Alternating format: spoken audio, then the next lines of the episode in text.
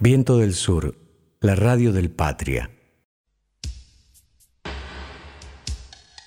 Sinceramente, de Cristina Fernández de Kirchner por Marilina Ross.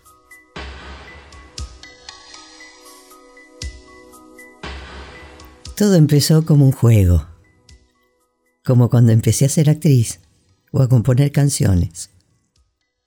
Acababa de salir, sinceramente, el primer libro de Cristina Fernández de Kirchner. Y yo ya lo estaba devorando, cuando una amiga se lamenta de no poder leerlo por problemas oculares. Si querés yo te lo grabo en casa y te lo mando por mail, le digo. Y así fue. Se entera mi amiga Teresa Parodi y me los pide ya que también ella andaba con molestias visuales. Un día me sugiere que lo suba a las redes para ayudar a otra gente. Me puse a editar y a limpiar lo que se podía. Junté todos los pedazos y quedó esto, con algún ladrido de Pompi, pitidos del microondas de Pato Rinchi, furcios y errores míos. Todo muy casero, pero con muchas ganas. Espero que lo disfruten tanto como yo.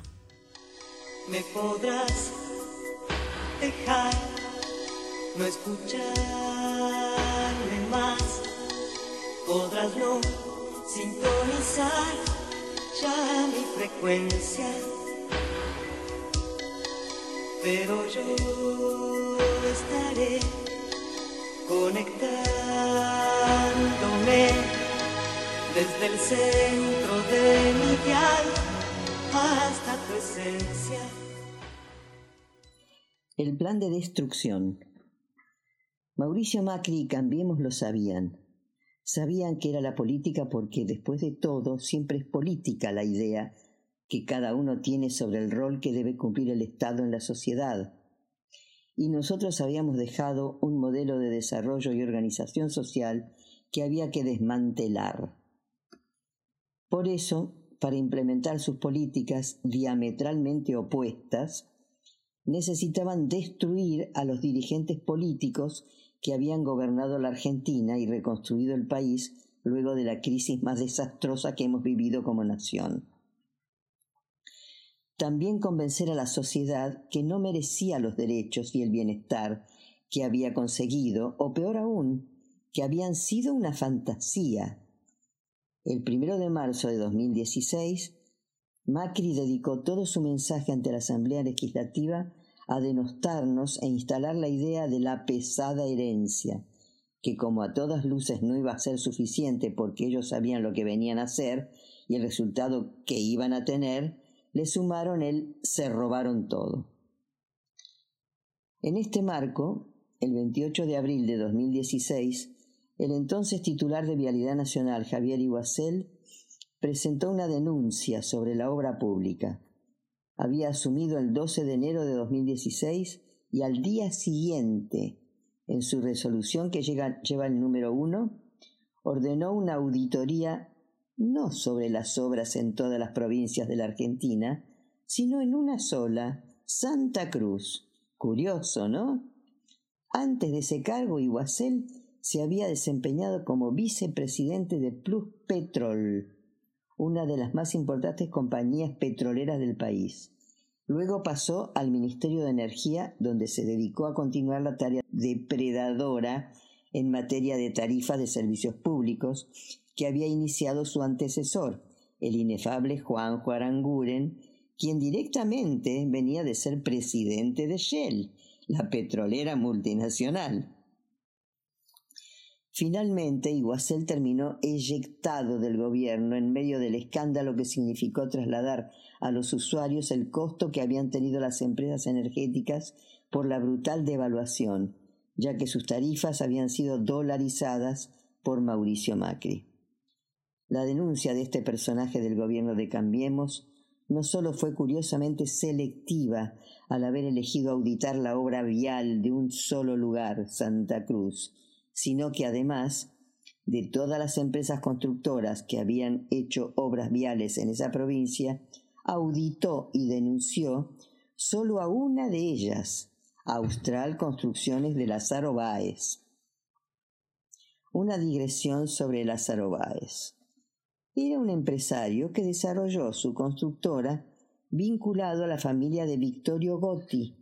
La familia Gotti, de origen italiano, era dueña de la empresa constructora más importante de Santa Cruz, que había crecido ejecutando obra pública en esa y otras provincias sureñas, décadas antes de que Néstor Kirchner llegara a la gobernación, pero que en 2003 soportaba una quiebra de la que no podría escapar por la magnitud de la crisis que el país atravesaba.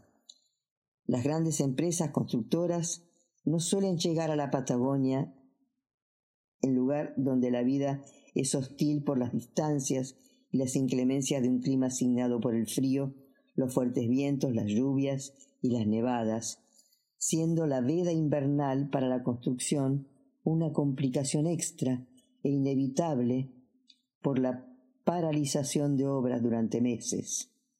Cualquier emprendimiento que afronten allí les exige cubrir altos costos de traslados y de alquiler de maquinarias. Frente a esa realidad, las empresas locales tienen enormes ventajas, ya que cualquier proyecto que encaren les requiere menores inversiones.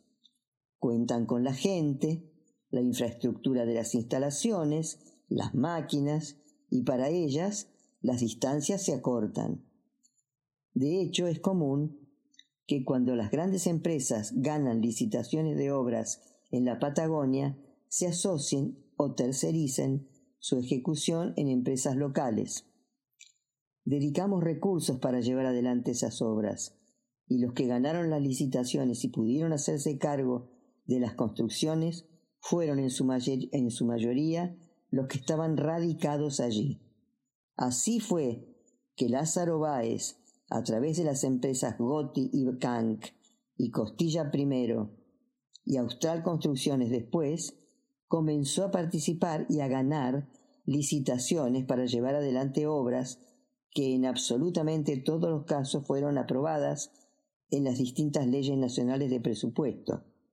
Kank y Costilla era una tradicional empresa constructora radicada durante décadas en la provincia de Chubut, cuya mayoría accionaria había sido comprada por Lázaro Báez, que más tarde creó Austral Construcciones.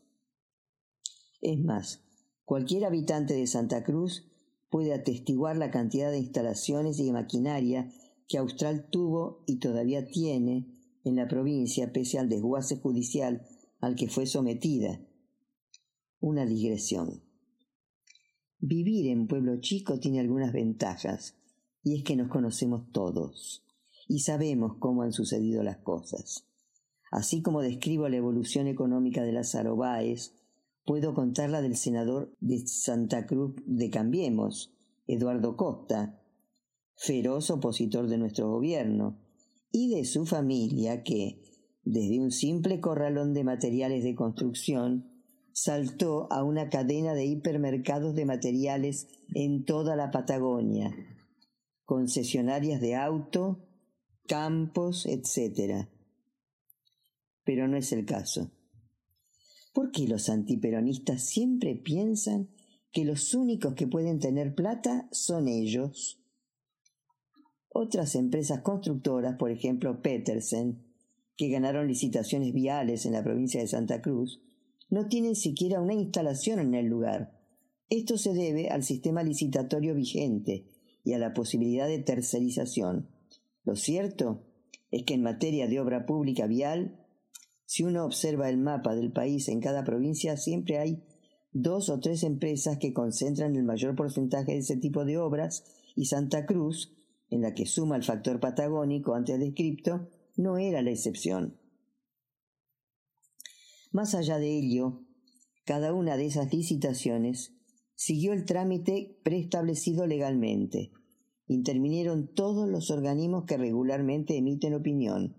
En algunos casos, cuando las hubo, las impugnaciones fueron debidamente analizadas por aquellas dependencias que estuvieron y están en manos de funcionarios administrativos de carrera y no de políticos.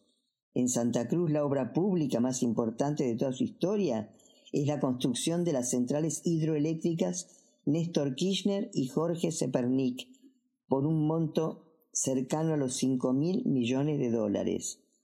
En dicho trámite licitatorio participaron varias uniones transitorias de empresas, UTE, por la envergadura de la obra.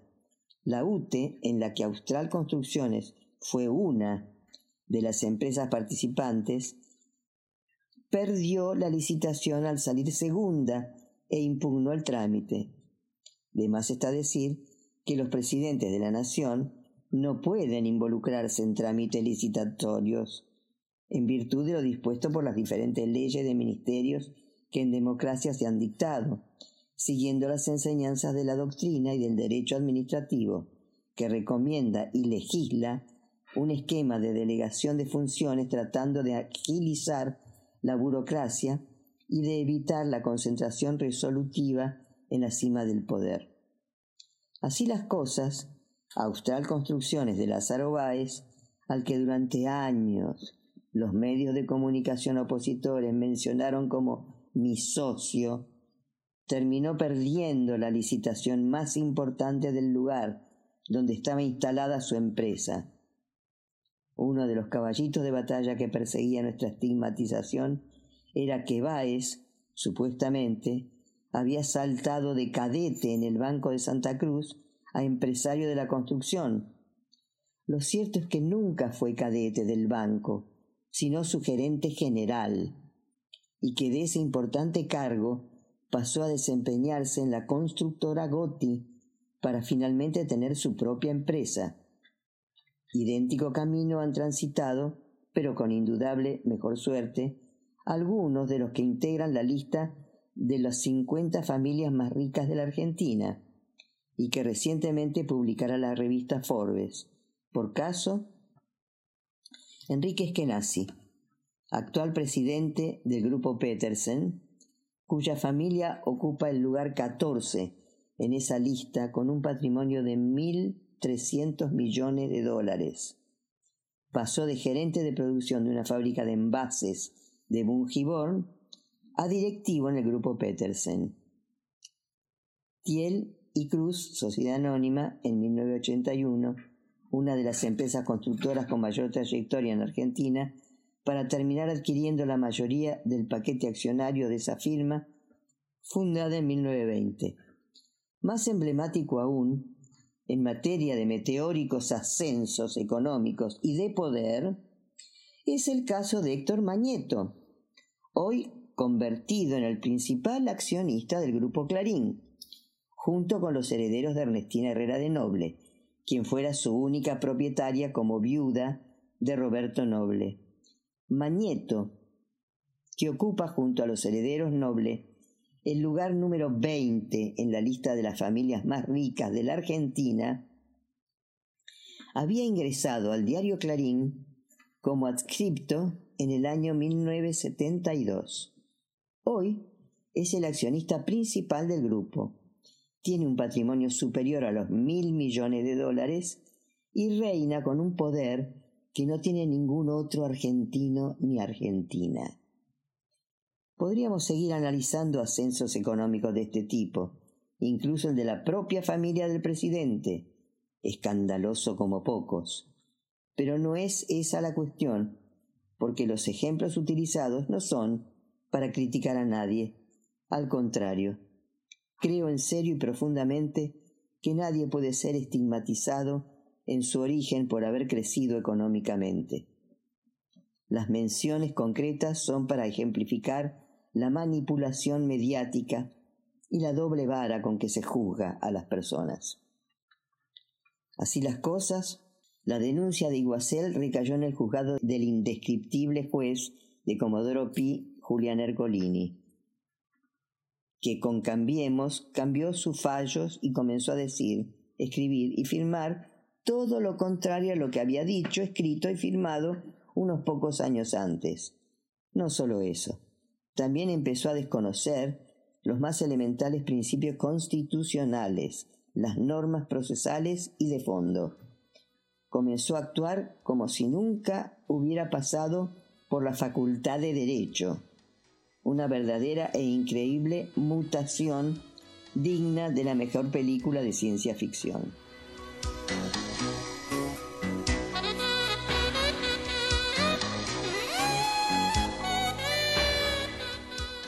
Todos los días, de lunes a viernes, a las 12 del mediodía y a las 12 de la noche, un fragmento de Sinceramente leído por Marilina Ross.